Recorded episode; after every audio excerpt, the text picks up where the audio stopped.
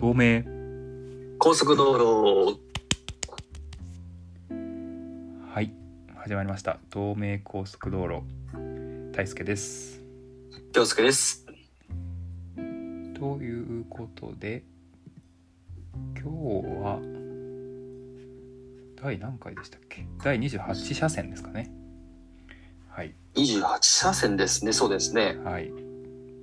ということでですね。まあ6月に入りましたけれどもはい。最近ちょっと雨が多いですねやっぱり。いや多いのとですねまあ夏バテですね。あほもうもうですか？もう。夏バテなんですよ。あのこの週末夏バテダウンしてまして。あら。そう本当もね本当は収録もね昨日やる予定だったんですけどうんうん。ちょっと体調が思わし思わしくなあくそういうことだっちょっと変更になったというそういう次第なんですよ。なるほどね。あそうだったんだ。夏バテだったんだまさかの夏バテなんですよそう。あらどうしたん？いやいやいや、なんでこまめにね、まあ水分補給を取らんとという、いや、そういう時期ですよ。あーやっぱね暑いとあ。汗がスウェットがどんどん出てきますからね。そうなんですよ。とスウェットまみれですね。まはいあ、てな感じでですね、はい。まあ、今日のテーマですね、えースウェットロッジ でございます。はいわざとらしい冒頭でしたけれども。はいスウェットロッチ。え。ちょっと多分スウェットロッチしたはい。あれですね。ピンとくる人も多分あんまり多くないと思うのでその辺からはい。紹介してもらおうかしら。え、そうですね、多う分ん、え、な、なんでその、なんでその英語みたいなリアクションが多いかと思うんですけど、まあ、スウェットロッジっていうのはですね、あの、アメリカ先住民、うんうん。えーネイティブアメリカン、まあ、インディアンと呼ばれる方々たちの、まあ、伝統的な、まあ、セレモニーの一つなんですね。うーん。はいはい。で、僕はですね、まあ、ご縁がありまして、えー日本で何回か入ってまして、うん。で、この間5回目で参加させてもらったんですけども、えーまずそもそもこれが何かというものなんですけども、うん。まずそのネイティブアメリカン、えその、いわゆるその、かつてヨーロッパからですね、アメリカ大陸に、えー白人たちの方が来て、うんうんまあうんね、大量虐殺とかして、まあ、征服したという歴史があるんですけども、まあ、もともとアメリカに住んでた方々ですね、まあ、本来のアメリカ人と言ったらいいのか、うんうんが、まあ、数千年というか、もう本当に長きにわたって、あのー紡ぎ上げてきた、うんえーセレモニーの一つになるわけですね。で、あの、ネイティブアメリカンにいろんな部族があるんですけども、うん。まあ、このスウェットロッチというセレモニーはですね、えーヒチャンダラコダ族という、えー族があるんですけども、うんうん。まあ、その族が結構メインで、えー始めたセレモニーになっています。はいはいはい。で、まあ、まずこのセレモニーかっていうところなんですけど、まあ、簡単に言うとですね、まあ、えー祈りとまあ浄化の、えーセレモニーということなんですね。うんうんなんともで、まあ、そもそも何をやるかということなんですけども、これはですね、うんえーまず、半円形のですね、まあ、ドーム型の小屋を作るんですね。作るところから始まるんですか？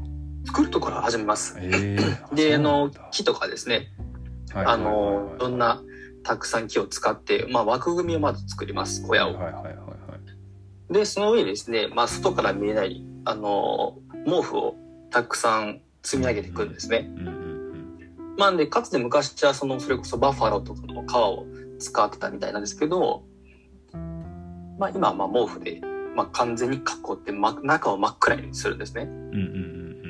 で、その中に、えー数千度に焼いた石を、えー入れます。はいはい。で、この石もですね、まあ、タイミングとか入れる石の数とかも決まってるんですけど、まあ、石を入れまして、で、そこに、えーハーブ を入れます。はいはいハーブと水をですね、かけるんですね。うんなんでまあ、サウナ状にするんですよ。サウナだよねドームの中で。うん簡単に言うと、まあ、インディアン式のサウナになるんですけども、はいはいはいで、いわゆるサウナと決定的に違うところはですね、うんこれはまあ、セレモニーなんですね。なるほどただ気持ちよくなるだけのものではないのがスウェットの地で、はいはいで、中で何やるかというと、まあ、そのサウナ状にするわけで、まあ、一気に暑くなるわけですね。で、うん中はもう本当に真っ暗で何も見えないっていう空間になるんですけども、で、そこで何やるかと祈るんですね。はい。えー、ネイティブアメリカンの方たちの、まあ、歌を歌ったりとかですね。うんうんで、その中で、まあ、一人一人、あの、祈りを、まあ、紡ぎ上げるという行為なんですね。うんで、一人ずつ祈り終わって、まあ、出るというものなんですけど、そもそもその半円形ではなく、本当はその下半分の円形も実は見えないですけどあるんですね。うんうん一つのまあ球体なんですよ。うんああなるほどねはいはいはいで、この球体が、まあ、母親を表してるんですよ。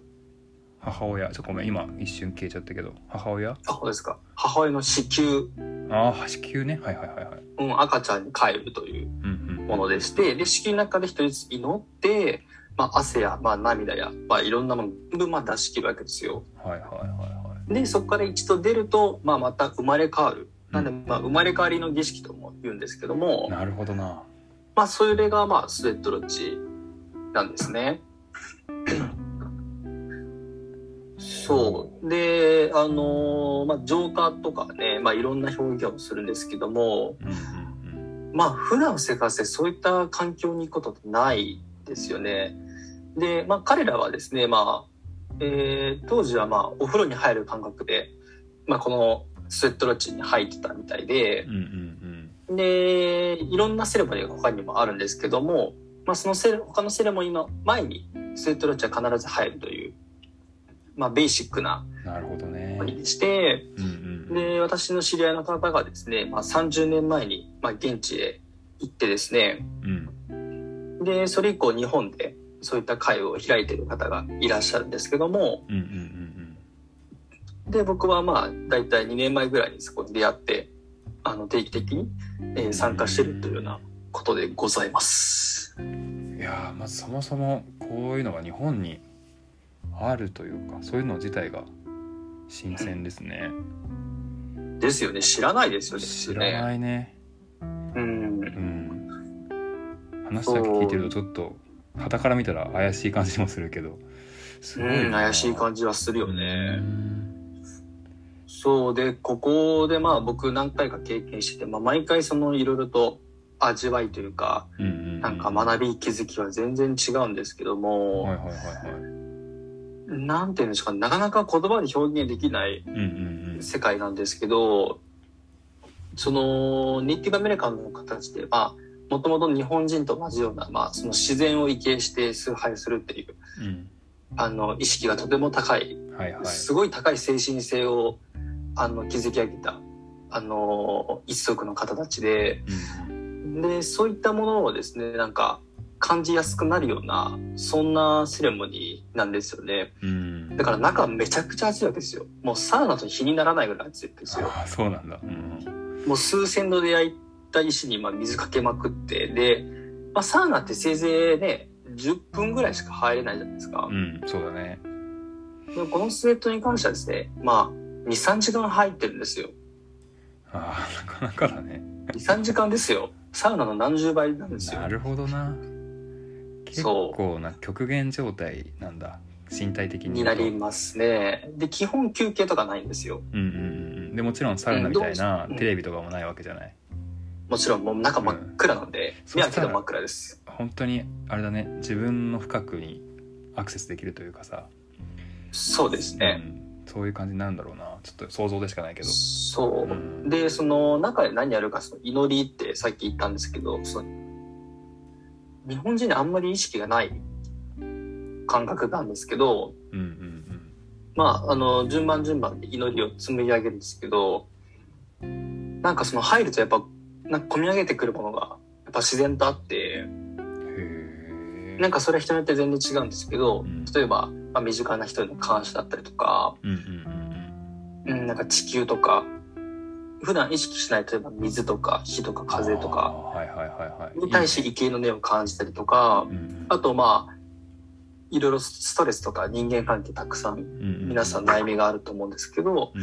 まあそこに対して、まあ正面からまあ向き合って、まあそこからまあもう感情として涙がボロボロ出たりとか、もう追いつが止まらないみたいな、うん。そういったこともあるんですね、よく。まあ、僕もそれは何回も経験していて、はいはいはいそう、その祈るっていう行為に、まあ、なんて言うんでしょうかね。とても言葉ではなかなか表現できないんですけど、うん、それによってですね、何がいいかというと、そのな、いろんな自分の悩みとかトラウマとか、うんうんまあ、そこに正面からまあ向き合える時間を与えられるわけですよ。はいはいはい確かにだからそういった問題に対してう、んいろいろ苦しみを抱えている我々だけどう、んうんそのスウェットで、まあ、祈りとして積み上げることによってうんう、んそれが逆に癒しに変容しうるんですよね。というのも、そういった悩みとかってなかなか普段打ち明ける機会ってあんまりない。そうだね確かに確かにそう。で、さっき言ったその極限状態になるので、そういったものとも向き合いやすくなるし、言葉として出すんです。なるほどでそれによって、まあ、自分を癒したりだったりとか、うんうん。プラスですね、このスウェットウォッチは、まあ、個人個人の祈りや浄化のセレモニーではあるんだけど、うん。ヒーリングサークルでもあるんですよ。ほうほうほう。まあ、癒しの共感サークルともいいんですけど、なるほどね。うん。結構集まる方々も、その時抱えてた問題が結構似てる場合があるんですけど、うん。その時に、その他者の方の祈りが、その聞いてる他の周りたちにとっての、その癒しとなることが結構多くて、そう、横の人が言ってたのが、あ、自分かつてなんか抱いてた悩みを今打ち明けてくれたっていうか、はいはいはいなんかそれを聞くことで、その、話してくれた人に共感できたりとか、うんうんうん。その言葉になんか自分を癒すヒントというか、きっかけがあることが多々あるんですよね。うんはいはいはいはいそう。で、まあ、一人でまあ祈りを積み上げるんですけど、うんうんみんなで聞いてるし、みんな一人ずつ祈りを積み上げるので、なんかみんなで癒し、共感していくっていうのが、なんかすごい、なんでしょうね、パワーというか、パワフルなうんうんうんサークルになるんですよね。なるほどうねん、そこはサウナとかとも全然違うとこだね全然違いますね。だから毎回一期一会というかさそこにいる人たちによっても作り上げられる空間とか時間が違うわけだもんな、そうなんですよ。その来る、まあ、な人のメメンバーというるか、ほどねうん。まあ、そのファシリテートする方によっても全然違うものにうんうんなるので、はいはいはいはいなるんほどな。面白いねこれは。面白いですよね。うんそうで、スウェットロッジのセレモニー中とか、まあ、うん。ネイティブアメリカの方々が、うん。まあ、大事にしてる言葉があって、うん。えー、all my relations っていう言葉があるんですね。うん。まあ、まあ、全ては繋がっているというか、私に繋がる全てのものっていうような、まあ、日本語の訳になるんですけど、なるほど。その自然のもの、水とか土とか火とか風とかは、まあ、全て繋がり合って、まあ、この世にあるというか、だから人だったりとか動物も自然も全て繋がっているっていう考えを大事にしてるんですよね。うんうんうんうんうん。なるほどなんかそれがあることによって、やはりこの現代の暮らしでは気づきにくいような、まあ、自然のリスリスペクトだったりとかうん、他者へのリスペクト、確かに。まあ、自分への愛情とか癒しっていうのにもすごい気づけるようになりやすい環境あと思っていて、ー。なるほど。そのコンセプトが分かるとなんか、うん、納得感ありますね。うーん、祈りとかともなんか近いところを感じるというかなんかさっきのさ自然に感謝するとかもなかなかね普通に生きてると難しいけどそういうコンセプトの前提のもとだとなんかすごい分かるというか。うん、なるほどね。そうですね。うん。ちゃんとそういったネイティブの考えとかそういったものがあって、まあ、セレモニー中になんかそれがすごい詳しい説明があるかといったらそうではないんですけど、うんうん。まあ、体感すればなんかわかるというか、そうだね。これやってみないとって感じではあるね。やってみたらわからないですね。で、まあ、全員がやるないというか、僕は特におすすめは別にしていなくて、うんそうだね。結構まあ過酷なんですよ、とても。はいはいはいはい。本当にそのサウナ上の環境にまあ2、3時間入るので、うん。本当にクタクタになりますし、まあその場合によってはね、その自分の深いところにやっぱアクセスするので、まあかなりその精神的にもはいはいはい。なかなかパワーがいるものなんですけども、それによってその癒しにつながるので、なんか僕は定期的にその自分をクリアにするっていうか、うんうんそういう意味合いで、まあ今定期的に入っていなるほどて、ね。いやいい習慣っすね。なんかスウェットロッジっていうのは本当にまさにいい汗をかくためのうん。空間って感じだね、いやなんか身体的にだけじゃなくて、心とかもそういうものも含めてだけど、うんまあ、泣いたりとかさそういうのも含めてそうそうそう本。当にまさに浄化っていうのがぴったりな感じですうね、ん。なるほどいやなんか普通にうん。祈りの時間とかって別に自分の生活顧みてもさ全くないわけよないねう。んだからそういうのっていいなって普通に思いましたう。うんしかもこの祈りのさ、なんか時間とかも別に制限はなくて、うんうん。なんか祈り方の別に、なんだろう、言葉の選び方とか、うん。祈り方とか何もないんだよ。まあ人によって自由。ああそうなんだ。だから綺麗になんか言葉を紡ぎ上げる必要もなくて、途中で溜まったりとか、なんかうまく言葉が出てこなかったりとか、うん。なんか早く祈らなくちゃいけないとかそういったものは全くなくて、うんうん。うん。で、出てこない時もやっぱりあるんだけど、その時はもうみんなで見守ってくれて、ああいいね。うん。ある種のコミュニティ的なところだもんもう要素もあるもんねこの。そうだね、コミュニティでそう癒すというのがスウェットロッジ。で、逆に、まあ、自分個人にすごい集中を向けた他のセレモニーもあったりするんだけど、うん。スウェットロッジに関しては、まあ、共感さヒーリングというか、そういった側面があるんですよね。なるほどな。うん、いやなんかあれだね。極限状態ある程度自分を追い込んでる状態じゃないですか。そういう、それがでも結構大事なのかな。どう実際やってみてやっぱそこが例えばさ対極的にめちゃめちゃ快適なそのホテル高級ホテルみたいなさ空間でやってもさ多分同じ状況にはならない気がするんだよそうだね。なうん多分その過酷な環境に身を置くことはとっても意味があると思う。そうだよね非日常の的なとこに行って、そうそうそうそうそうう、ん、その特殊な環境下だって目開けても何にも見えないくらい真っ暗あなんだよ、太陽があるのに。あそうなんだうん。全く、もう、横に誰がいるかも全く見えないし、なるほどいやそれ絶だから視覚が全部なくなるわけよ。はいはいはいはいで、まあその独特なネイティブの歌をみんなで歌ったりとか、うんうんうんうん。一人一人やし、ね、祈りを紡ぎ上げるっていうのは、非日常でしかないかいやら。それ大きいな。うん。うん。で、なんか自分にフォーカスするってなかなかあんまり普段ないんだよね。自分の深いとこまで見つめるというか、うんうん。なんか自分のいろんな悩みとかを、なんか表面的には普段うん。見つめることができるけど、うんうん。基本的にその奥にいろんなレイヤーがあって、なんかそこまでフォーカスすることってなかなかできない。そうやね。で、多分似たようなのが、おそらくこのスウェットロッジの他には、いわゆるそのビパッサナー瞑想って呼ばれて、うん。まあ10日間という長い間、うん。もう誰とも喋らずにずっと瞑想するっていうそういう瞑想もあるんですけど、はいはい。そういった環境下に行くことで多分、すごい深いところまで見つめれるんじゃないかなって思いますよね。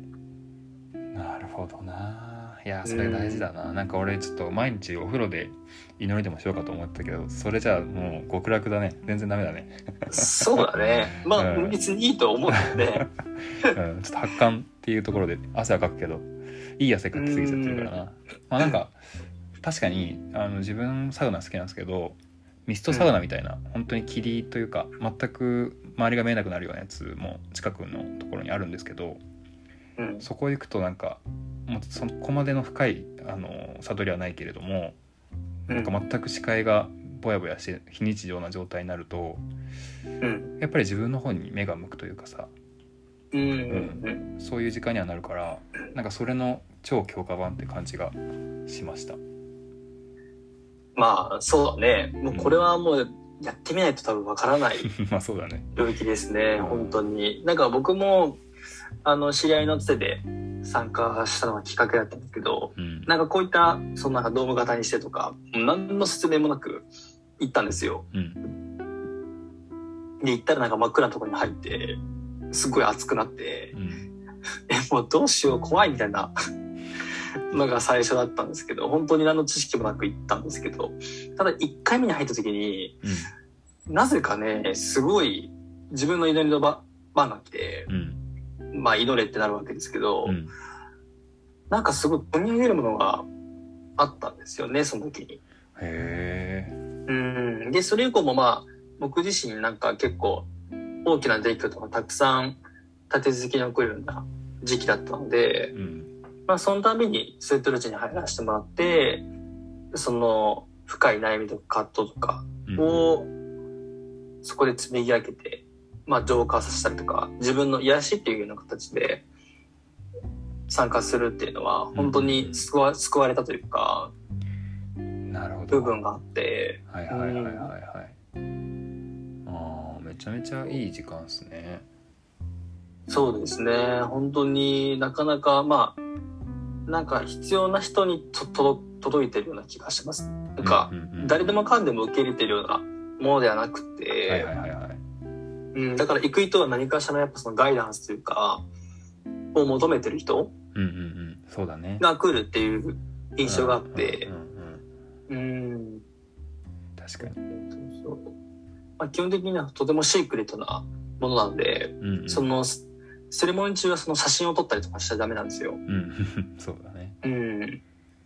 そうそう、そういったものは一切禁止でして。はいはいはいはうん。いいや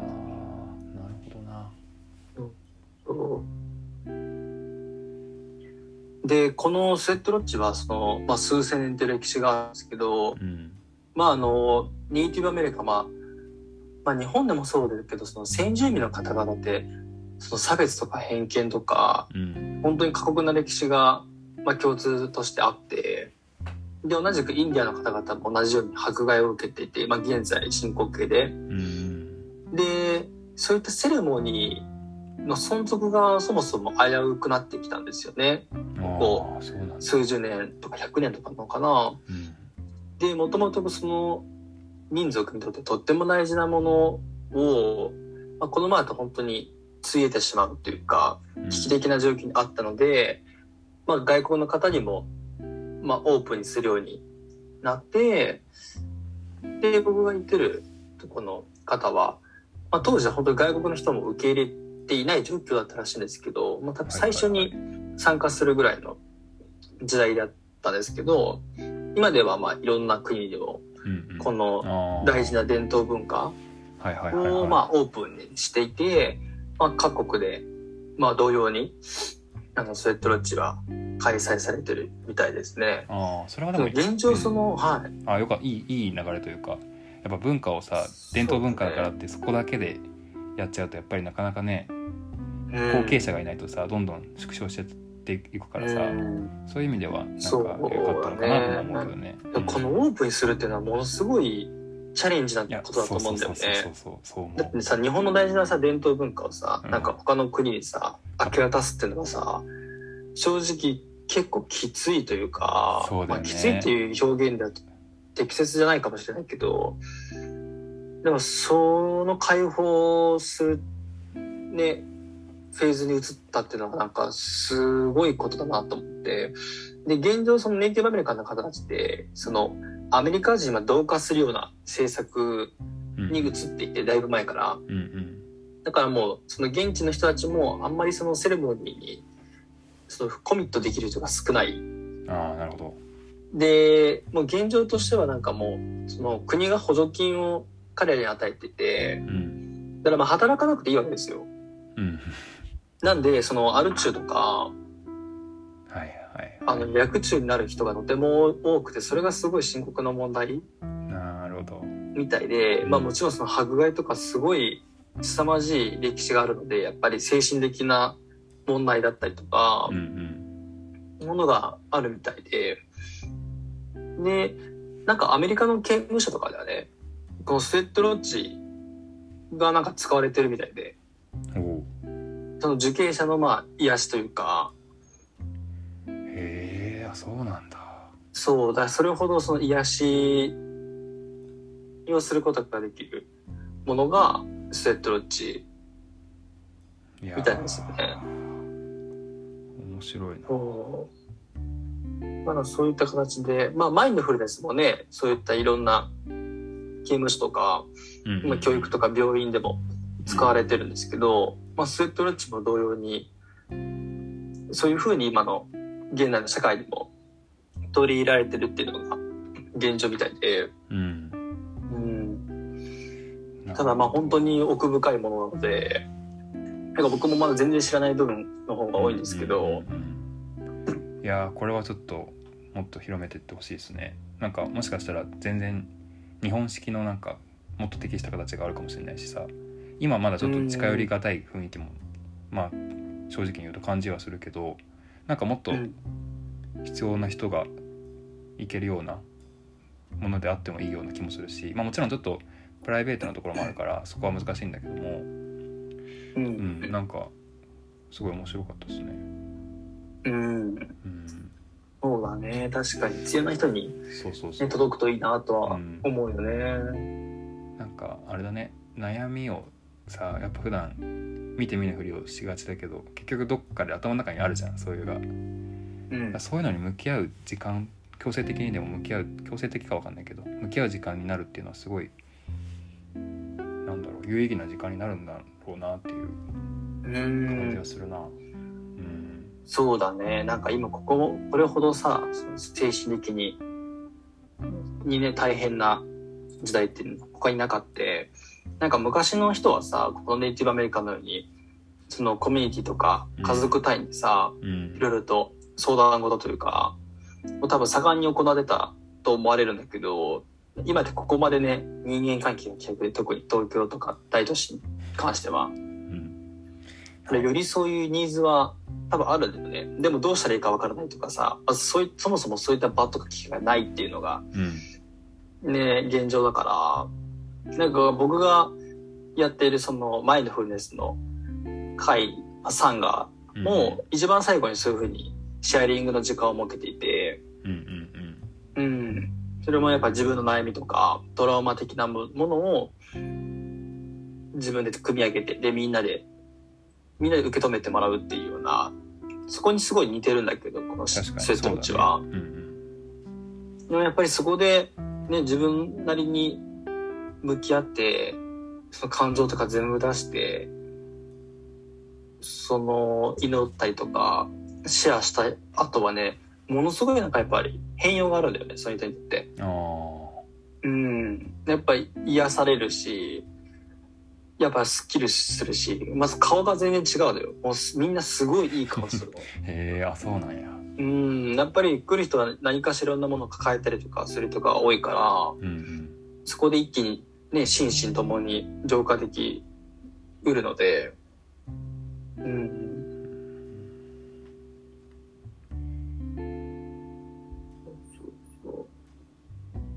だから本当にね、なんか先住民で聞くと、なんか野蛮なイメージをうん。結構我々持ちがちなんだけど、まあそれはね、なんか、戦いに勝ってきたさ、うん。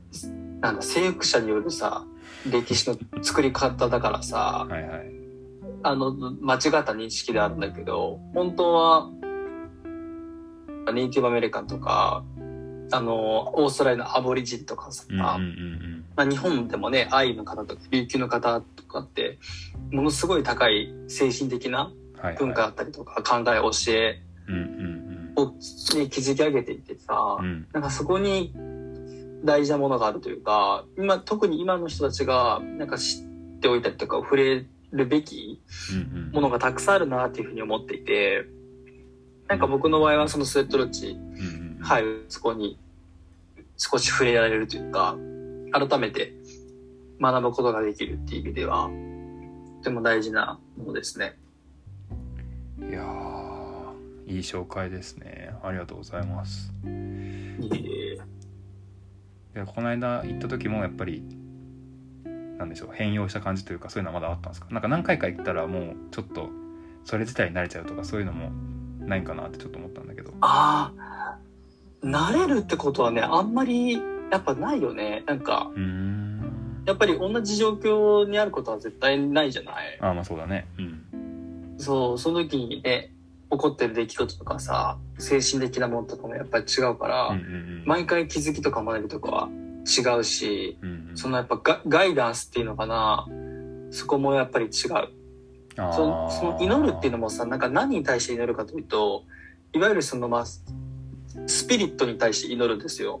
はいはいはいはい。なんか自分のスピリットだったりとか、自分を守ってくれるスピリットとかうん、うんまあ大きなもの、うんうんうん。えーネイティブアメリカンで言うと、まあ、えー、和漢短歌っていうんですけど、うんうんうん。まあ、大いなる大精霊と呼ばれるもの、まあ、グレートスピリットとも言うんだけど、そのいうものに対して祈るっていうような表現なんですよ。うんうん。で、真摯に祈りを積み上げると、その途中とかその後とかに何かしら教えてくれる場合があるんですよ。ほ自分の中の悩みとかを真摯に積み上げて的に、これはこうした方がいいんじゃないかっていうのは、ううん。もちろんその、なんか言葉とかね、うん。が聞こえるわけではないんだけど、そういったガイダンスが来る時があるんですよ。僕もそれは何回かあって、うんこれはかなり本当に、うん、込み入った話になっちゃうんですけど。う、ん。そうそうそう。へまあ向き合うことでなんか、自分の行くべき道というかー、うんうん。なんかそれがわかることが多いですね。なるほどね。うん。で普段さそういうとこにやっぱフォーカスできないうん。し、余裕もないし、そういう勇気もなかなか持てないじゃないですか。確かにだけどそこで向き合うことで、あ、こっちに行った方がいいかもとかう、んうんこうした方がいいんじゃないかなっていうのが明確になるというか、うんなるほどな。うーん、そういうものなんですよね。はいはいはいはい。うん。自分の心の声がすごい聞きやすくなるんだろうなだから。そういうことですね。ううん。んいやーちょっと一回体験したみたくなりましたあ、本当ですか？僕ね、はスートレジャー話してもね、誰も興味持ってくれないんですよ。まあちょっと変わって今まではいるから、ね、一度も変わってはいるから入りたいとは思わないっていう声しか聞かないんですよ。うん怖い、熱い、きつそうみたいな、の世界なんだけど、うんそうそう。だから僕も別になんか進めてるわけではなくて、決して。まあ紹介っていうところでねいやでもこれは面そう白だねいと思います。まあ聞かれたら、うんまあ、ね、最低限答えるっていうだけで、なんか一緒に行こうぜとはね、一度も言ったことなくて。サウナとは違うからねこれは、うん、うん、そうだね。サウナではないですね。そうだねうんなるほどなるほどいやでもいつかサウナブームみたいにスウェットローチブームが来るかもしれないんでいや、そうなったらね、また問題が起きるね、それは。多分ね、なんか危ないのが出てくるね。ああまあ確かに確かに。実はこれはなんかやりたくてパッとやれるものじゃなくて、はいはいはいはいその現地の人からの許可があったりとか、ああそういうことか。そういったものが必要なんですよ。だから、なんか、にわかにやると危険なものになります。まあ本当死んじゃうよねほんちょっと間違えると。うん。うん。いろいろとその、やる前にも準備がたくさんあって綿密な、うんうんうん。なんかそういったものも正確に守る必要があったりするから、うん、なんか遊び半分でやると多分本当に危ないというか、失礼しました。そうそう。なんなでね、ブームにはなってほしくないですね。そうだね。うん。よくないね。うん、それは。あの、娯楽ではないからね。はいはいはいはいはい。うん、なるほどな。そうそう。いやーということでですねもう34分も経ってしまいました。すごい。長くなっちゃいました。はい。またね、違う機会で、そうですね、またこのスウェットロッチないし、他のセレモニーとか。あぜひぜひ。の部分もちょっと紹介できたらなと思います。はい。ありがとうございます。はい。ということでいい汗をかいたところでですね。はい。終わろうかなと思います。はい。今日も安全運転で。バイバイ。